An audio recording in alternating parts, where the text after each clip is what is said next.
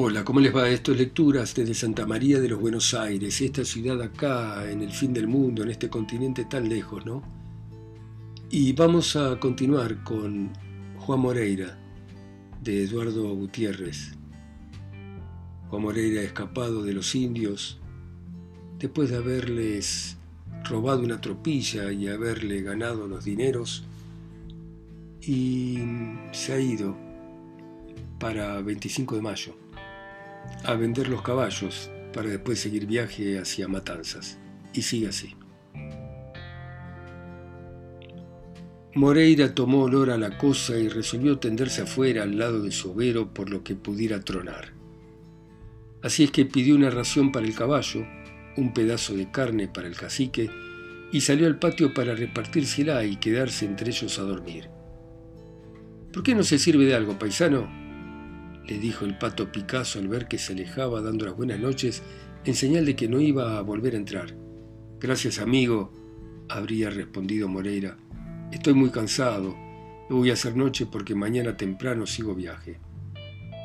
El pato Picasso concluyó la narración de la aventura que contaba y la conversación recayó sobre el recién venido, comentando sus modos y lujosas prendas. Ese es un mozo que debe venir de tierra adentro, dijo uno de los paisanos, porque esta tarde le vendió a don Cirilo una tropilla de caballos orejanos.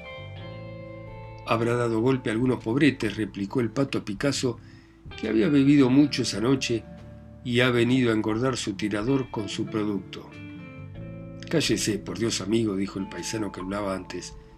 Mire que ese es un hombre de mucha historia. Según dijeron en la pulpería de Don Cruz, ha tenido a mal traer a toda la partida de estos pagos y de puro desesperado ganó tierra adentro. ¿Y por qué me he de callar? dijo el pato Picasso sintiendo herido su amor propio. Yo no le tengo miedo a nadie, a Dios gracias, y no tengo por qué callarme. Es que dicen que es un hombre muy soberbio y de una vista que da calor, y yo le he dicho que se calle para no provocar un conflicto añudo. Pues si hay conflicto, replicó el tenaz gaucho, con rezarle al difunto ya estamos del otro lado y basta de ponderar a nadie. Moreira había escuchado desde el patio este diálogo, pero no se había inmutado. Seguía tendido sobre su manta con la mayor tranquilidad. El pato Picasso estaba mortificado con lo que se había dicho del desconocido y seguía bebiendo copa tras copa dando soltura a la lengua. Se me hace, dijo, que el tal forastero ha de ser un maula que se ha de achicar en cuanto sienta el resuello de un hombre. Cállese, amigo, y no sea imprudente, recomendó el primer paisano. Ese hombre no se mete con nadie y no hay por qué buscarle camorra. Cuando yo busco camorra, dijo el pato a quien la mona le había dado por conservar su reputación del más valiente, es porque la puedo sustentar. Como a mí me basta ver la parada de un hombre para saber lo que le da el cuerpo digo que ese mozo ha de ser un maula incapaz de toparse conmigo. Se había herido sin querer el amor propio de aquel hombre y sabido es que un gaucho de mentas, cuando se topa con otro que las tiene, no está satisfecho hasta que no ha peleado con él, cosa que inevitablemente sucede cuando uno de los dos mentados está, como el pato Picasso, dominado por el alcohol. Los paisanos dejaron hablar al pato sin contradecirlo creyendo que pasaría la cosa. Pero el gaucho siguió hablando solo y alterándose solo hasta que declaró, levantándose, que iba a buscar al forastero y a probarle que no era capaz de parársele. El pato Picasso salió afuera y detrás de él algunos paisanos tratando de contenerlo, pero todo intento fue inútil. Aquel hombre se acercó hasta la manta donde estaba Moreira y tocándolo en el hombro le habló así. Me han dicho, don, que usted es bueno, y como yo soy el pato Picasso, quiero probar si las mentas que trae son legítimas o si son cuentos.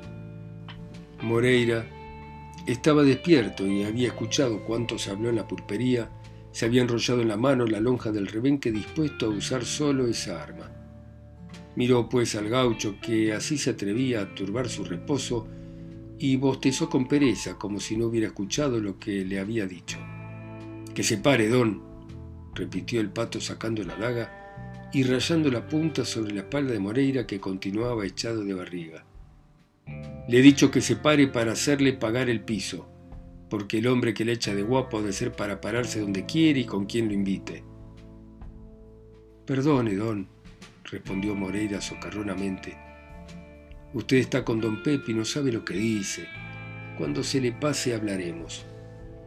El que está con don Pepe y en Pepe es usted, Somaula, y ahora mismo le voy a abrir un ojal en la jeta para que aprenda a ser mejor hablado, dijo el famoso pato Picasso, atropellando a Moreira con la daga baja y en actitud de herir. Moreira estuvo en pie con una velocidad increíble. Paró la puñalada que le tiró el pato y lo sentó en el suelo de un golpe con el rebenque. Esto es para enseñarle a no meterse con quien no conoce, le dijo dándole con el pie. Y ustedes, agregó dirigiéndose a los paisanos, pueden llevarse a este guapo. Los paisanos levantaron al pato y lo entraron a la pulpería, donde empezaron a curarle como Dios los ayudó la larga herida que tenía sobre la frente. El golpe dado por Moreira con el pesado cabo de plata del rebenque había sido terrible, que acusaba la poderosa fuerza muscular del paisano. El hueso frontal estaba roto en una extensión de 8 centímetros y el cuero que lo cubría completamente deshecho y hundido, mezclándose al cabello y las partículas del hueso. Para salvar al pato Picasso, habría sido necesario que un cirujano le hubiese extraído aquellos huesos para impedir que cayeran en la masa cerebral produciéndole la muerte. Los paisanos le mojaron la herida con caña y le ataron la cabeza, poniéndole un pañuelo empapado en aquella bebida, pero todo fue inútil. Aquel hombre no volvió del desmayo ocasionado por el golpe, desmayo eterno, pues su cuerpo se fue enfriando poco a poco hasta que a la madrugada era cadáver. Moreira se había vuelto a echar sobre la manta indolentemente y allí pasó la noche dormitando algunos minutos y durmiendo profusamente otros. Cuando se levantó al venir el día y entró a la pulpería, supo recién que el pato Picasso había dejado de existir. Ninguno de los paisanos se atrevió a hacerle el menor reproche. Se acercó al cadáver, que examinó con una mirada inteligente y salió de la pulpería tristemente diciendo, Está de Dios que no puedo luchar con mi destino. Fue hasta su caballo, cuya montura compuso con suma prolijidad, y montó, alejándose al trotecito, tomando rumbo para el partido de Matanzas. La vuelta al hogar. Qué conmoción poderosa agitó el corazón de aquel hombre cuando vio las primeras casas de su pueblo. Cómo aspiraron sus pulmones aquel aire con que se habían nutrido. Allí estaba su rancho y sus campos abandonados sin notarse una señal de vida, un solo pastito que acusara la presencia de un ser humano. Allí estaba también la casita de Vicenta Andrea, donde la había conocido, donde la había amado y donde había ligado a ella su existencia por una eternidad. A su vista se agolpó todo su pasado feliz, sus días venturosos, su hijo, su mujer, la consideración general de que era objeto y cayó en una profunda meditación. De pronto alzó la cabeza y miró en dirección al pueblo con una terrible expresión de exterminio que asomaba como un relámpago al terciopelo de sus ojos. El presente, el fatal presente con su nube de sangre y de muerte, se ofreció entonces a su espíritu, haciéndole apreciar lo terrible de su posición.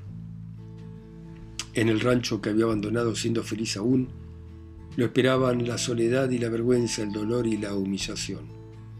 Su mujer, su Vicenta, era de otro hombre, y su hijo llamaría tal vez padre al miserable a quien debía la afrenta cuyo recuerdo le hacía enrojecer de vergüenza.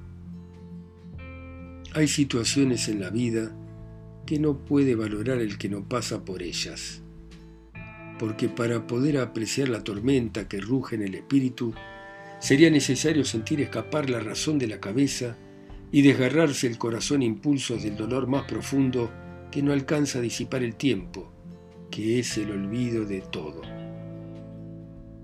Esos dolores, esas heridas, solo las borra la muerte, la única verdad de la vida. La afrenta suprema, el olvido de la mujer querida en que se ha cifrado todo el porvenir, el hijo propio llamando padre al autor de la afrenta que cae sobre nuestra cabeza, avasallándolo todo, postrando la frente sobre el pecho a impulsos del rubor, todo eso no lo puede valorar el que no haya pasado por ello. Y Moreira estaba allí mudo y sombrío, eligiendo mentalmente el sitio donde había de clavar su puñal y balanceando la frente con el número de puñaladas que iba a dar. La noche venía tendiendo su manto negro y el paisano no había cambiado de actitud.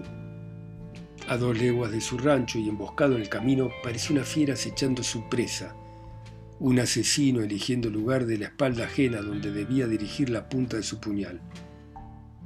Y allí estuvo sin hacer un movimiento, sin cambiar la expresión de su mirada, hasta que el silencio imponente del campo le indicó que era la hora fijada por él. Moreira tomó la dirección de la casa de su compadre, al tranco de su caballo, teniendo siempre la precaución de ocultarse entre las sombras al menor ruido que oía. Así llegó al rancho, a donde lo guiaba la más ardiente sed de venganza, sin haber sido visto de persona alguna. Cuán ajenos estarían sus habitantes de pensar que allí, a dos pasos del sitio donde dormían, estaba acechándolos la muerte inevitable, si Moreira llegaba a penetrar sin ser sentido. El compadre no estaba desprevenido. Alarmado con la visita del amigo Julián, temía que Moreira se le apareciese la noche menos pensada y desde entonces dormía acompañado de dos mastines y con su mejor caballo atado a una ventana que distaría dos varas de su cama. Los mastines tenían por objeto entretener a Moreira si llegaba a venir, mientras él montaba a caballo y se ponía a salvo antes que el paisano pudiera acometerlo. Creía Moreira que caía en un momento en que no se le esperaba y no podía suponer las medidas sagaces que había adoptado su desconfiado compadre. Llegó al rancho y echó pie a tierra al lado del palenque, tratando de hacer el menor ruido que le fuese posible. Secó con la manta de vicuña el sudor que corría abundantemente por su frente y se acercó a la puerta del rancho, donde puso el oído tratando de escuchar lo que adentro pasaba. Por leves que fueran los movimientos que hizo Moreira, los mastines lo sintieron y dejaron oír un gruñido amenazador que despertó al compadre. Aquel hombre saltó prontamente de la cama y se puso a vestirse a gran prisa, adivinando en el miedo invencible que le dominaba la causa que había motivado el gruñido de los perros, que dormían del lado de adentro del aposento y que se habían puesto de pie abalanzándose a la puerta.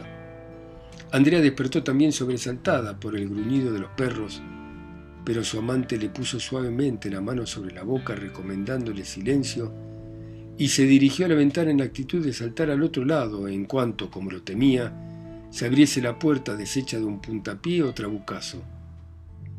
Moreira se había detenido colérico al oír el primer gruñido de los perros. Había sacado su trabuco con ánimo de hacer volar la puerta y los perros, pero dos consideraciones le habían detenido. El temor de que el estampido del arma fuese a atraer gente desbaratando su venganza, y el miedo de que alguno de los proyectiles fuese a herir a su hijo que sin duda dormía en aquel cuarto que su venganza iba a convertir en un teatro de muerte. Y al guardar su trabuco en la cintura, se pudo ver temblar la mano de aquel hombre imponderable cuyo valor sereno le hacía afrontar sin la menor muestra de vacilación los peligros más inminentes, donde tenía una probabilidad de salir ileso contra 15 o 20 de quedar en el sitio. Moreira guardó así su trabuco en la cintura y vaciló turbado sobre la resolución, que debía ser rápida, pues los perros habían dado la voz de alarma. Aquellos animales, olfateando las rendijas de la puerta, se habían puesto a ladrar de una manera desesperada y Moreira se decidió por fin a dar el golpe. Enrolló la manta al brazo izquierdo, sacó la daga que blandió con un ademán feroz y se echó un poco atrás, tomando distancia. Un segundo después la puerta saltaba de su encaje débil a impulso de un vigoroso puntapié, aplicado con una fuerza verdaderamente hercúlea. Moreira quiso saltar adentro de la pieza, pero los dos mastines se le fueron encima obligándole a defenderse inmediatamente. Entonces el compadre pasó al otro lado de la ventana y desató su caballo, sobre el que saltó prontamente, lanzándolo en una carrera vertiginosa. Moreira oyó la carrera del caballo y recién entonces sospechó el plan de su compadre. Quiso disparar hacia Sobero, seguro de darle alcance, pero aquellos mastines lo atacaron de tal manera que si dejaba de defenderse un minuto, un segundo, iba a ser despedazado por aquellas fieras. Moreira tiró una puñalada tremenda y dio con el pecho de los perros, prorrumpiendo enseguida en una maldición rugiente. Se me va, se me va mi venganza, gritó de una manera desesperada y hundió con el taco de la bota el cráneo del perro herido que había quedado exánime. A la voz de Moreira respondió en el rancho un alarido desgarrador, semejante al que dejan escapar los labios cuando el cráneo estalla a impulso de la razón que huye, alarido que heló la sangre en las venas de Moreira, proporcionando al mastín la ocasión de dar un mordiscón. La voz de Moreira había sido reconocida por Vicenta, que, sabiendo que su marido había muerto, creía que aquella era su ánima que andaba penando, según aquella gente humilde e ignorante, esclava de mil preocupaciones y agüerías que creen a puño cerrado. Ánimas benditas, exclamó aquella infeliz dominada por el más profundo terror. Es el ánima de mi Juan que anda penando, y se estrechó contra su hijo como para protegerlo de aquella visión aterrante que había aparecido en su cuarto, poniéndose a rezar precipitadamente. Moreira se conmovió profundamente al sonido de aquella voz querida que hacía tanto tiempo no acariciaba su oído. Presentó al perro que lo acometía su brazo protegido por el poncho, y cuando éste mordió, el paisano le sepultó la daga al lado de la paleta, dejándolo muerto instantáneamente.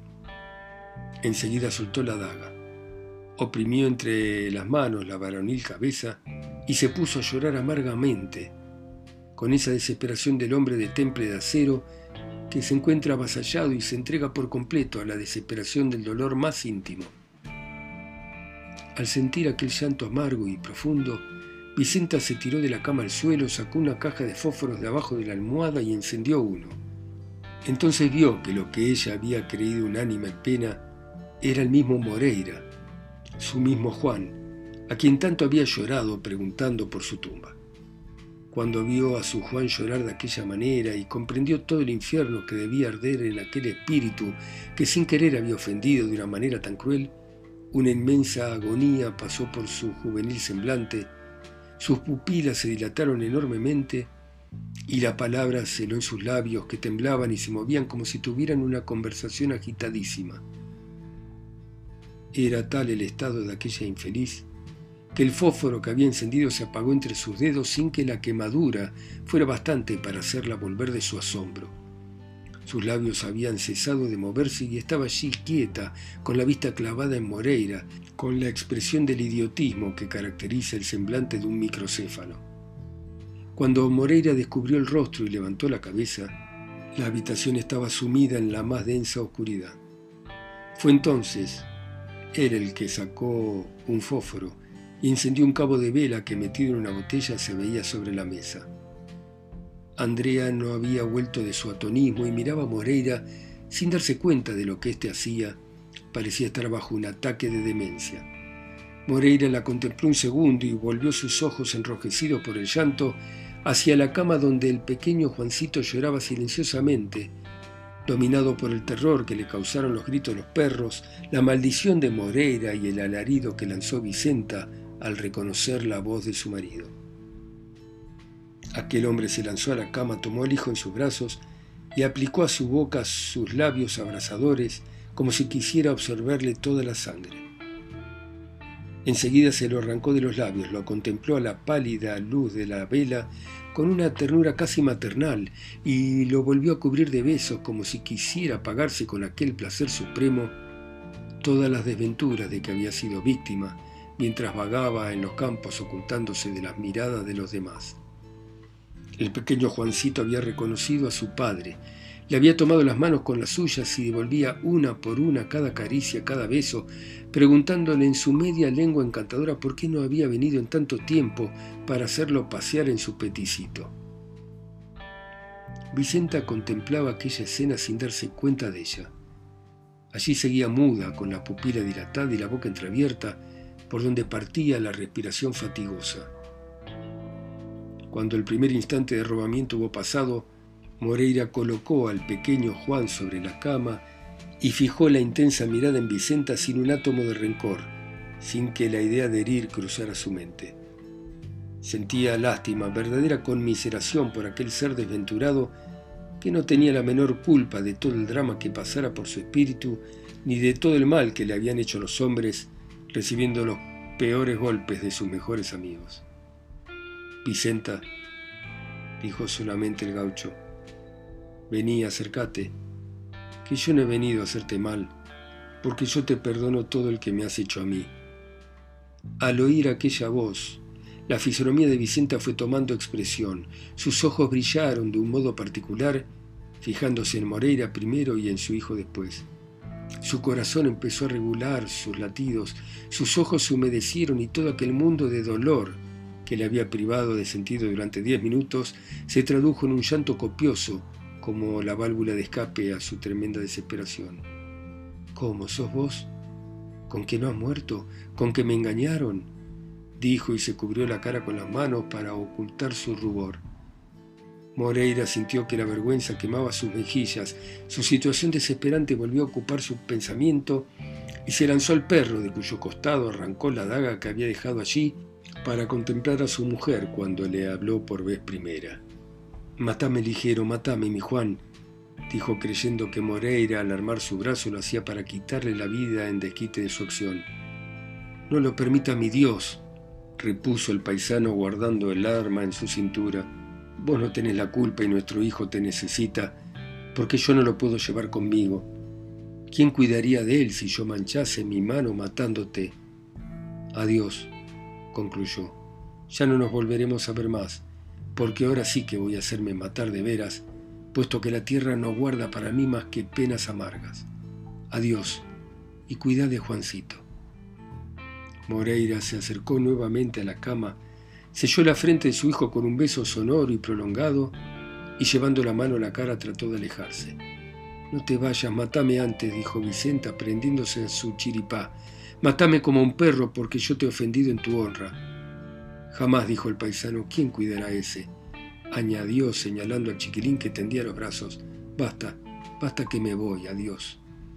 No quiero, contestó Vicenta, prendiéndose más fuertemente del chiripá del paisano. Llámalo, Juancito, no lo dejes ir.